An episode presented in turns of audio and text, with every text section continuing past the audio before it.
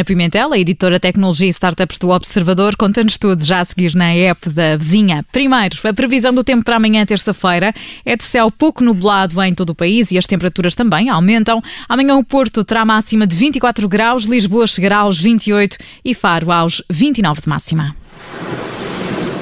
Conversas do fim do mundo.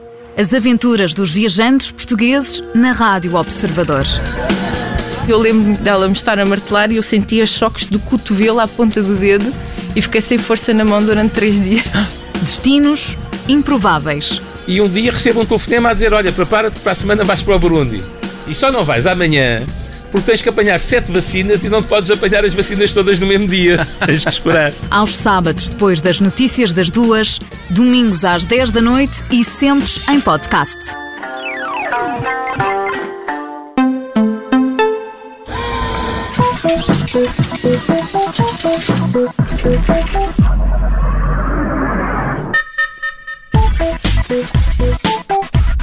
Já está connosco a Ana Pimentel, a editora de Tecnologia e Startups do Observador. Tudo pronto para mais uma app da vizinha. Bem-vinda, Ana. Olá, Ana Filipa. Olá, João. Muito bem-vinda. oh, Ana, então afinal já é possível aceder à informação sobre a Covid-19 na app do Google Maps? É isso mesmo. Um, aqui as, as, tecnológicas, as grandes tecnológicas têm, e neste caso estamos mesmo a falar da Google, mas têm tentado aqui num todo adaptar-se às novas circunstâncias provocadas pela pandemia de Covid-19, não é? Que todos estamos a viver, e desta vez foi aqui mesmo o Google Maps que sofreu uma, uma ligeira alteração. Uh, no fundo, para nos ajudar a perceber por que zonas andamos nós a circular e para nos dar aqui uma sensação de maior ou menor segurança um, em relação à zona para onde estamos ou para onde queremos ir, e isto lá está em matéria de, infecções pelo novo coronavírus.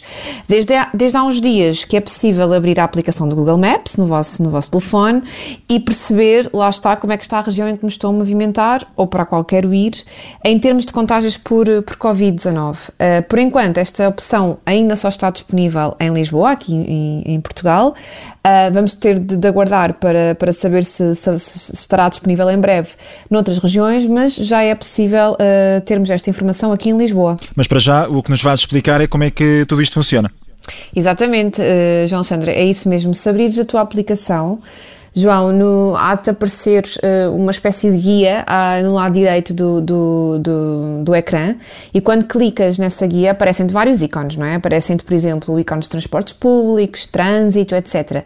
Agora tem um novo, que é o que diz uh, dados sobre a Covid-19 e ao clicares aí nesse, nesse ícone uh, vai-te aparecer, neste caso eu testei para a região onde estou, não é? Que é a região de Lisboa e aparece-me automaticamente a, a, toda a região de Lisboa uh, demarcada a vermelho escuro com a indicação de um número. Por exemplo, hoje, uh, durante a tarde, aparecia 47,2 e entre parênteses escrito em crescimento. O que é que este número quer dizer? Que número é este aqui que nos aparece?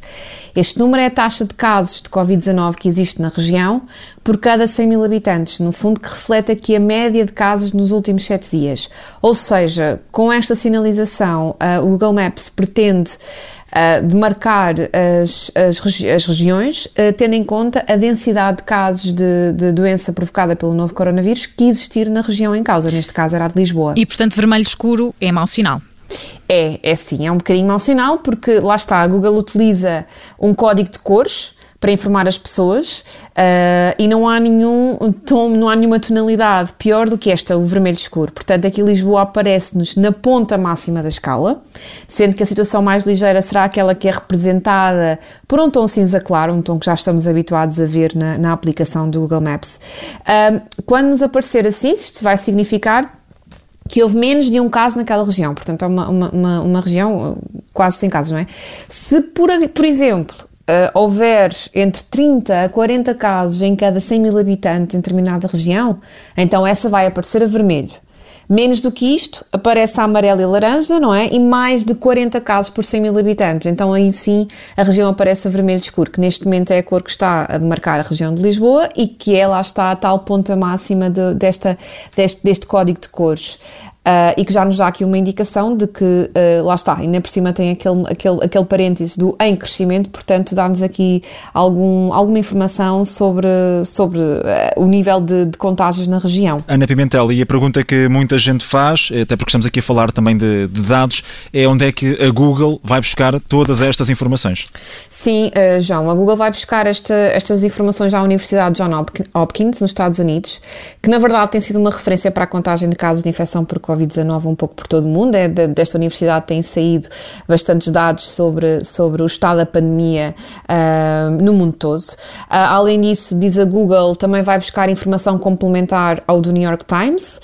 Uh, e uh, que uh, diz também que estas, que, portanto, estas referências às regiões vão também contar com atualizações da Organização Mundial de Saúde, bem como outras autoridades públicas de saúde e, e instituições locais.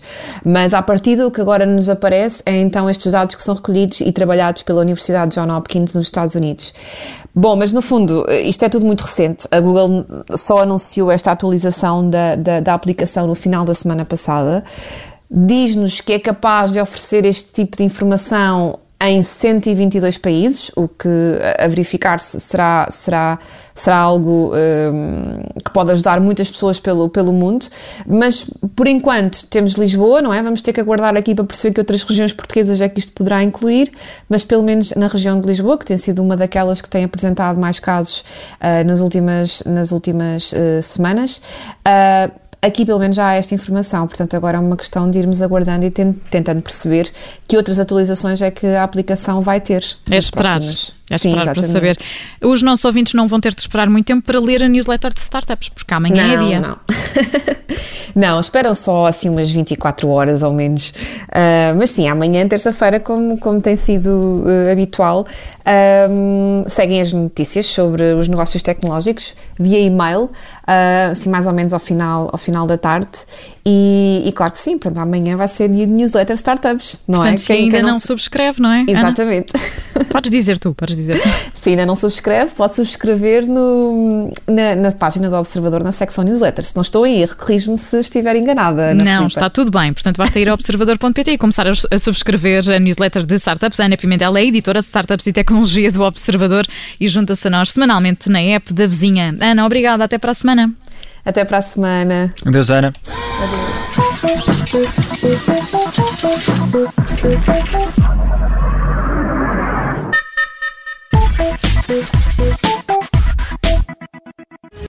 Obrigada por ter ouvido este podcast. Se gostou, pode subscrevê-lo, pode partilhá-lo e também pode ouvir a Rádio Observador online em 98.7 em Lisboa e em 98.4 no Porto.